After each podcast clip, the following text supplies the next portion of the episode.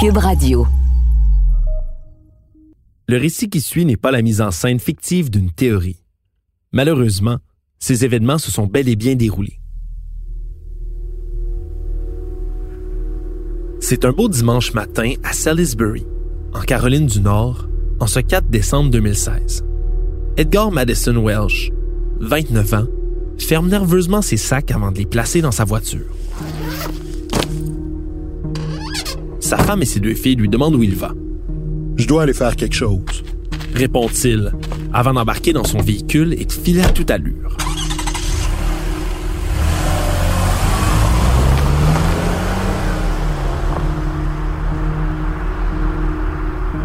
Il s'arrête enfin plus de 600 km plus loin, dans la capitale américaine, Washington, D.C.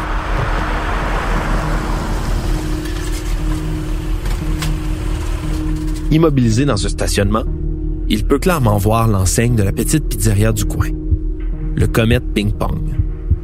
Madison Welsh sent son cœur se serrer en observant le bâtiment. Son intention originale n'était que de venir observer le restaurant, de vérifier toute anomalie qui pourrait transparaître. Mais c'est plus fort que lui. Il peut presque entendre les cris des petits-enfants, enfermés dans le sous-sol et promis au trafic humain. Il ne peut pas laisser une horreur pareille continuer à se dérouler sous son nez. L'homme empoigne son fusil d'assaut de type militaire, un AR-15 qu'il avait amené avec lui. Il sort de la voiture, entre dans la pizzeria et ouvre le feu à trois reprises.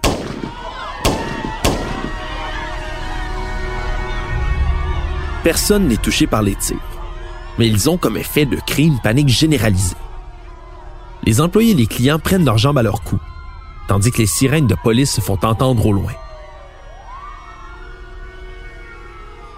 Madison observe avec stupeur les lieux autour de lui. Il était convaincu de trouver dans ce simple restaurant la base d'un réseau international de pédophiles mené par l'équipe de l'ex-candidate à la présidence, Hillary Clinton. Il y trouve plutôt des tables vides, de la pâte et de la mozzarella. Mais aucun enfant enchaîné, aucun petit prisonnier pour venir confirmer sa théorie. Alors que les forces de l'ordre encerclent le périmètre, il lâche son arme et lève les mains en l'air. Il vient de commettre une terrible méprise.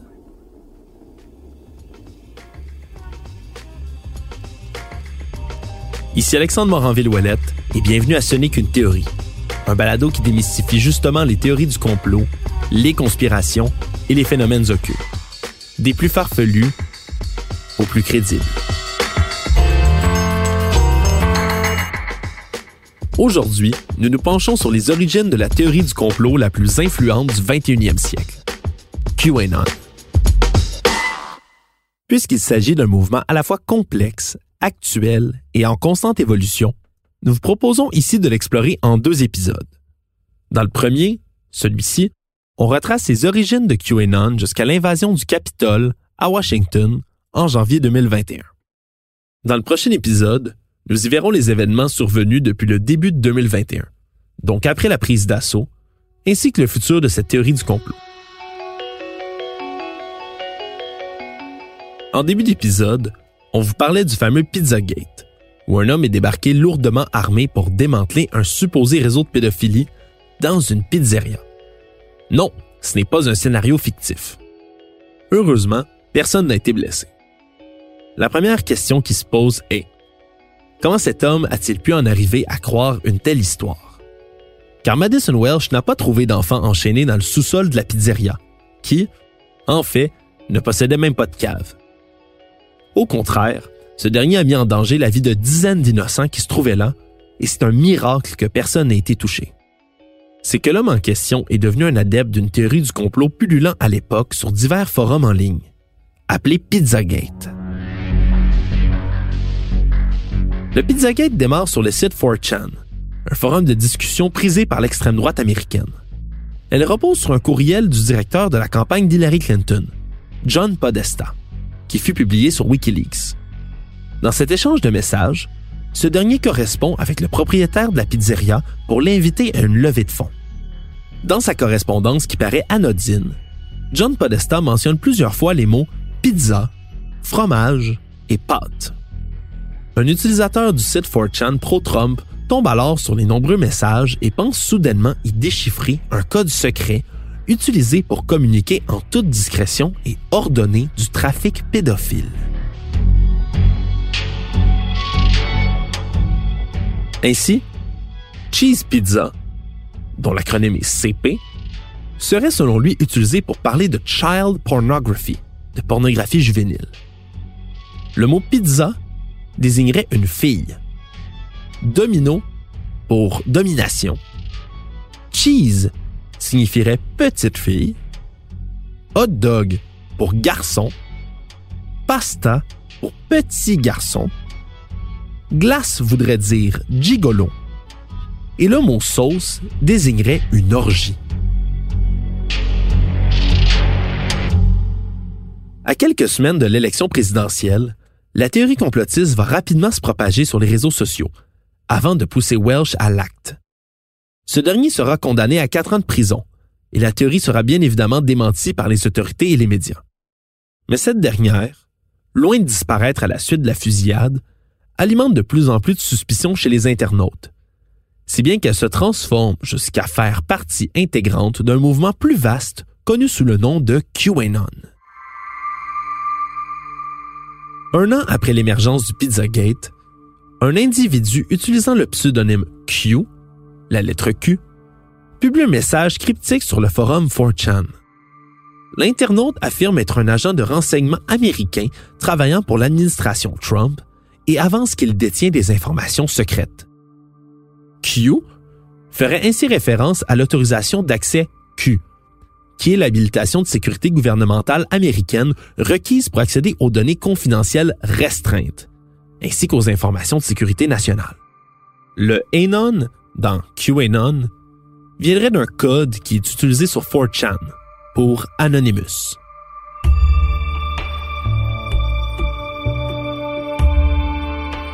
Depuis le 28 octobre 2017, ce dernier promet l'arrestation d'Hillary Clinton et de plusieurs autres opposants à Donald Trump tels des politiciens du Parti démocrate, des journalistes et même des fonctionnaires du gouvernement américain récalcitrants. Il explique du même coup que Donald Trump serait engagé dans une lutte sans merci contre l'État profond, le Deep State, ainsi que contre une cabale satanique et pédophile contrôlant secrètement le gouvernement américain, voire le monde entier. Bien que ces prédictions, en particulier concernant les arrestations, s'avère fausse, Q continue de publier sur divers forums de nombreux messages codés, donnant naissance à la mouvance complotiste connue sous le terme de QAnon. C'est ainsi que le Pizzagate ne devient qu'une simple expression, qu'une manifestation de cette fameuse cabale pédophile dans l'esprit des complotistes. Le monde serait contrôlé depuis des décennies par cette organisation maléfique, dont les ramifications s'étendent jusqu'aux plus hauts échelons du Parti démocrate à Hollywood, dans les grandes banques et dans l'État profond. Cette cabale, tenez-vous bien, inclurait entre autres Barack Obama, Hillary Clinton, Tom Hanks et Oprah Winfrey. Ils tortureraient et violeraient des enfants avant de les dévorer au cours de rites sataniques. Certains avancent même que ces rituels serviraient à extraire une composante sanguine, l'adénochronine, qui permettrait d'allonger l'espérance de vie de celui qui la boirait. Cette thèse centrale peut sembler invraisemblable et même comique. Mais de nombreuses autres théories complotistes s'y rattachent, et le nombre d'adeptes n'a cessé de grandir dans les dernières années. De nombreuses idées périphériques s'ajoutent chaque jour à la thèse centrale, et n'émanent pas nécessairement de Q lui-même, mais plutôt des nombreux adeptes qui proposent leurs propres interprétations de ces messages les plus prolifiques cumulent des millions de vues sur YouTube et des milliers d'abonnés sur les réseaux sociaux. Et des documentaires amateurs affichent des centaines de milliers de visionnements. Pour nous aider à mieux comprendre comment s'orchestre cette mouvance et l'impact qu'elle peut avoir sur la société, je me suis entretenu avec François Gauthier, professeur de sociologie des religions au département des sciences sociales de l'Université de Fribourg, en Suisse. Ce dernier s'intéresse depuis longtemps aux diverses théories du complot et plus récemment au mouvement QAnon. QAnon, ça rassemble à peu près toutes les autres théories du complot qui existaient depuis les tours jumelles du 11 septembre. Ça, Mhm. J'appelle ça une omni-théorie du complot. Ça les subsume tous. Et puis toutes les théories du complot finissent à QAnon et QAnon mène à toutes les autres théories du complot, que ce soit euh, les anti-vaccins ou, euh, ou les anti-masques ou etc. C'est pratique parce qu'on peut parler de QAnon et puis on parle d'un peu euh, tout en même temps. Il y a une explosion depuis le Covid. Et là, ça nous pose des questions. C'est pas la seule explosion qu'il y a depuis le Covid. N'importe qui qui passait son temps sur les réseaux sociaux, dans les médias ou euh, lisait les journaux et tout ça se rendait bien compte que le confinement total avait euh, c'est quand même formidable. Il n'y a aucun écolo radical qui aurait imaginé qu'on pouvait tout arrêter. Et là, on a tout arrêté. Et là, ça pose des questions. Ça pose des questions existentielles. Et les gens ont des réponses différentes aux questions existentielles. Il y en a qui ont été voir du côté du yoga ou du qigong ou euh, tout ça, mais il y a toute une partie de la population, en fait, qui se pose des questions du sens. Ça vient d'où tout ça? Ouais. Euh, C'est tombé euh, sur la tête euh, des gens un peu comme un tremblement de terre. Les recherches montrent que les, les catastrophes naturelles entraînent un renouveau de religiosité. Les êtres humains n'aiment pas habiter dans le chaos. Ils vivent dans un cosmos. Un cosmos, c'est un monde qui est organisé, qui est ordonné. Donc du coup, face à la complexité du monde, face à l'incompréhension, face à ces repères qui s'effritent, ben, du coup, les gens cherchent une réponse simple. Et il n'y a rien de plus simple qu'un grand complot, parce qu'une élite cachée dans l'ombre, qui est omniscient, donc que ce soit Bill Gates ou n'importe qui d'autre, hein, ou les démocrates, c'est en fait de ramener à une cause unique. Comme Dieu, c'est omnipotent, c'est omniscient, c'est caché dans les coulisses. Et du coup, vous voyez, on peut définir un lieu précis, une cause unique. Et du coup, la complexité du monde, s'évapore. Toute cette histoire, cette construction narrative racontée par le certain Q, est censée culminer par un événement gigantesque que les partisans appellent The Storm, la tempête. Ou encore The Awakening, l'éveil. Selon cette idée, très bientôt, l'ex-président Trump déclarera publiquement le début d'une tempête qui verra des dizaines, voire des milliers de ses opposants appréhendés simultanément, puis traduits devant un tribunal militaire. Les coupables seront exécutés ou encore envoyés purger leur peine dans la prison militaire américaine de Guantanamo, à Cuba.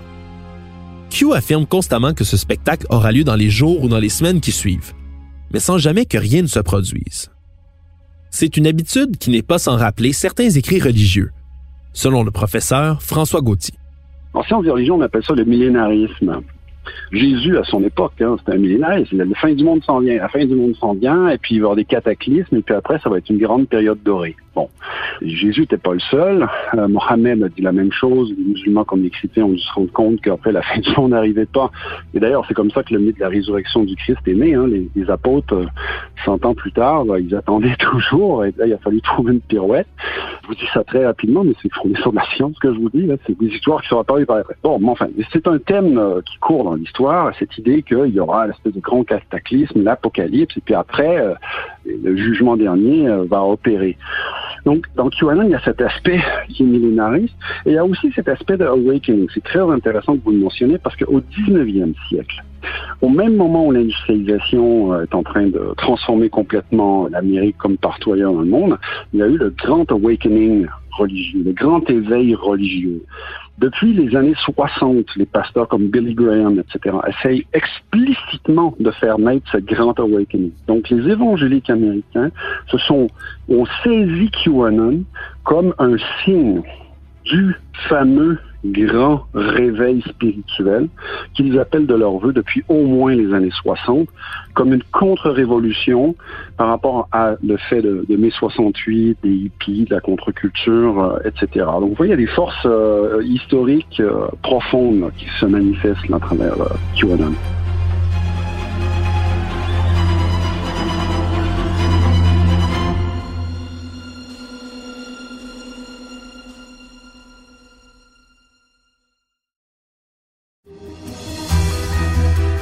Cube Radio et le bureau d'enquête de Québecor vous présentent le Casanova de Montréal. Portrait d'un homme qui semble prêt à tout pour assouvir son besoin pressant d'argent. C'est à ce moment-là que j'ai commencé à comprendre qu'il collectait les huissiers à sa porte, comme nous, on change de paire de culottes. Dans ce podcast, je vous présente les histoires de ces femmes au cœur brisé, de ces familles ruinées, de ces partenaires d'affaires qui se disent floués. Il laisse vraiment des loques humaines. J'aurais tout fait pour lui il me détruit.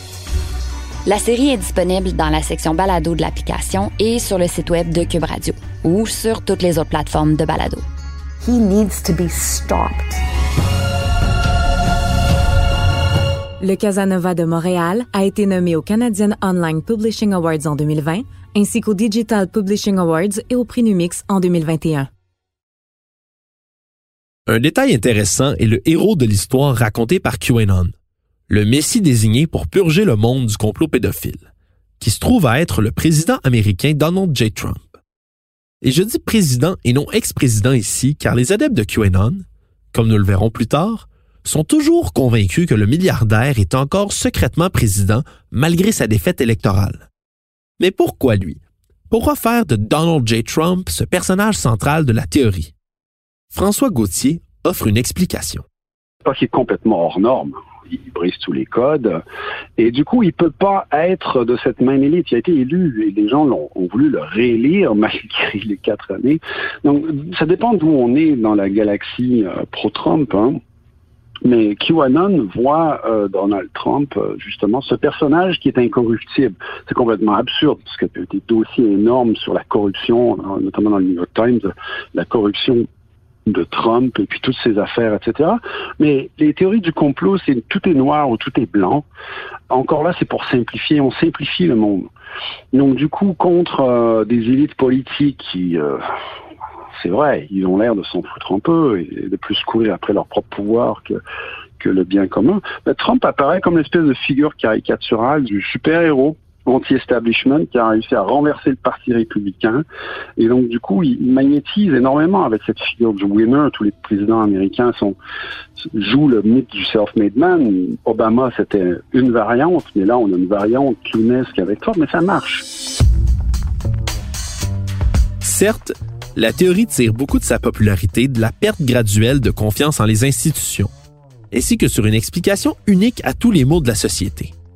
À ça s'ajoute également un autre thème rassembleur, la peur de la pédophilie.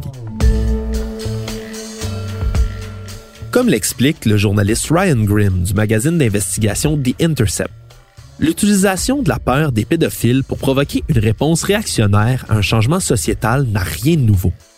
En 1909, le magazine Woman's World, publié à 2 millions d'exemplaires aux États-Unis, sort un long dossier alléguant l'existence d'un trafic d'êtres humains à grande échelle visant les jeunes filles blanches pour les réduire à l'état d'esclaves sexuels.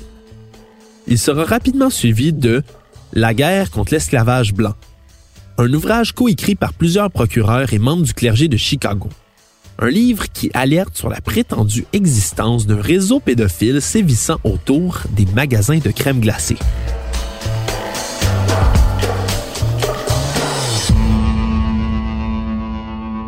C'est lors de l'été 2020, à l'occasion des manifestations contre les mesures sanitaires, que les Québécois ont pu observer les balbutiements de QAnon dans la sphère publique.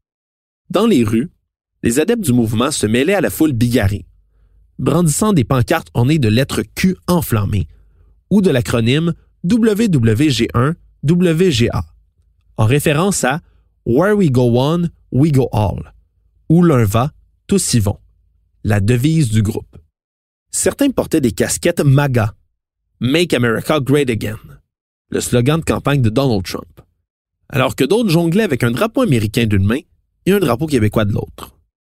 Selon François Gauthier, c'est la popularité et le côté rassembleur de QAnon qui a séduit les Québécois. Il y a un autre élément chez QAnon qui est absolument formidable. Vous savez, le slogan, Where we go one, we go all. Mhm. Ça n'a absolument rien à voir avec la thèse euh, de l'élite cachée qui domine le monde, euh, etc. Mais ça n'a rien à voir. Il n'y a aucun lien logique entre les deux. Sauf que d'avoir ce slogan, c'est puissant dans un monde qui est atomisé, individualisé, avec des gens qui se sentent déclassés. Vous leur dites, bah là, il y a une solidarité, on connaît le grand mal, et là où nous allons, chacun individuellement, nous allons tous. Vous avez une recette si, comme spécialiste du religieux, j'avais eu à mettre les ingrédients pour créer une espèce de secte à partir de rien, j'aurais mélangé à peu près ces éléments-là. Et puis j'aurais eu probablement beaucoup de succès et je serais beaucoup plus riche que l'université, l'université plus beau. Ce sentiment de communauté tombe à pic pour certains individus en manque de contacts sociaux qui recherchent un certain sentiment d'appartenance. Les théories du complot servent souvent de refuge pour ces derniers et QAnon ne fait pas exception. Le phénomène n'est pas nouveau pour Margot Benardi, coordonnatrice de l'accompagnement et de l'engagement communautaire au Centre de prévention de la radicalisation menant à la violence. Même si cette dernière a traité de très nombreux cas au fil de sa carrière, celle-ci remarque que la pandémie de COVID-19 est venue empirer certaines situations déjà existantes.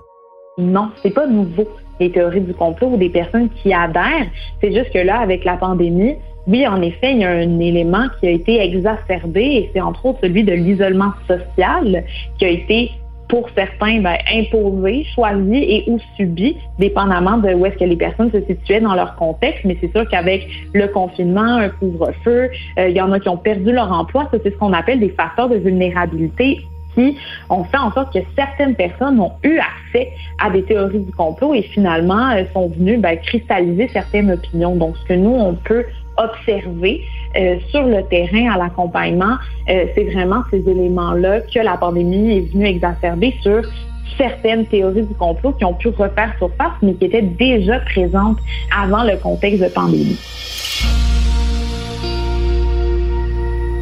Comme si le contexte pandémique n'était pas suffisant, une autre variable vient alors s'ajouter vers la fin de l'année 2020, les élections américaines. La société américaine devient alors polarisée à l'extrême. Entre le bleu et le rouge, les démocrates et les républicains, Joe Biden et Donald Trump. Puis, après des jours de comptage et de recomptage, Joe Biden est finalement élu président des États-Unis avec 81 millions de voix contre 74 pour son opposant. On pourrait alors croire que cette défaite de Donald Trump à la présidentielle américaine aurait comme impact de ralentir QAnon, leur champion vaincu à l'issue d'un vote démocratique. Or, c'est tout le contraire qui se produit.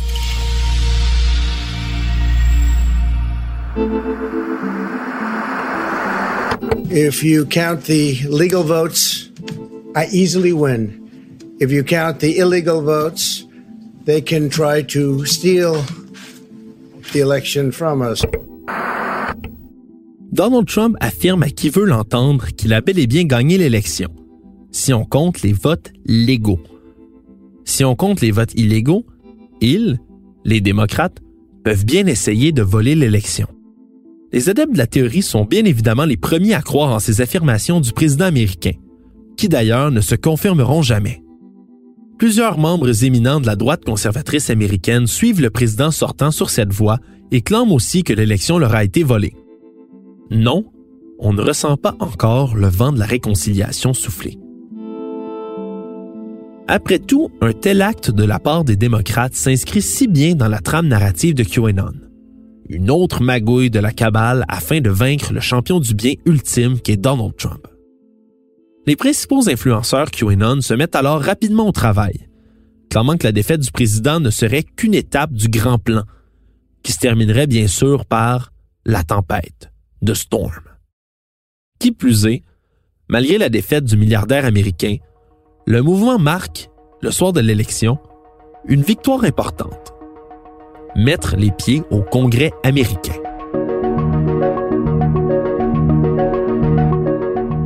Marjorie Taylor Greene, une figure connue de QAnon, devient la première candidate ouvertement adepte du mouvement à être élue au Congrès américain, en remportant facilement l'élection pour le poste d'élu à la Chambre des représentants dans le 14e district de Géorgie.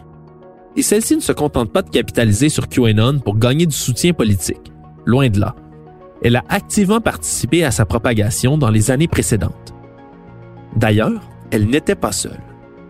Selon un chercheur de Media Matters for America, 27 candidats et candidates liés à QAnon étaient en lice pour un poste d'élu à la Chambre des représentants ou au Sénat lors des élections, soit presque 2% des candidats.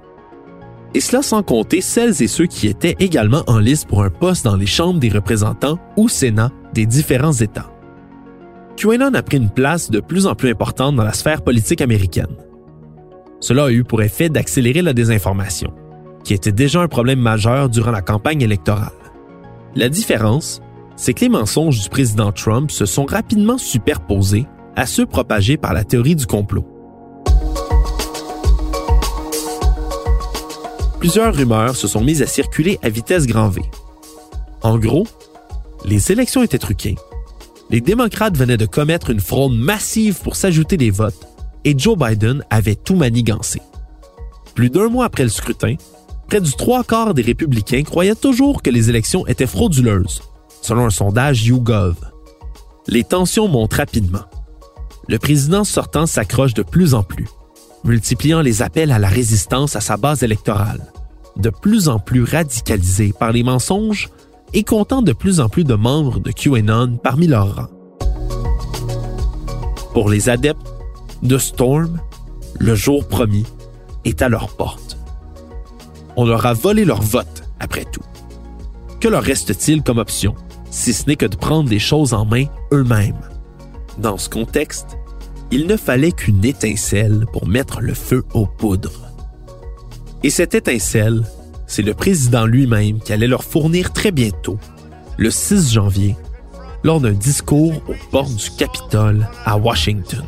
And after this, we're walk down, and I'll be there with you. We're walk down to the Capitol,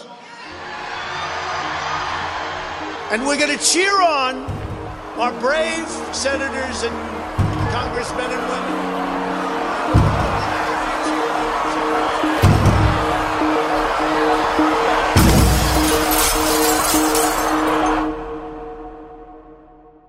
C'était le premier épisode de deux sur la mouvance QAnon.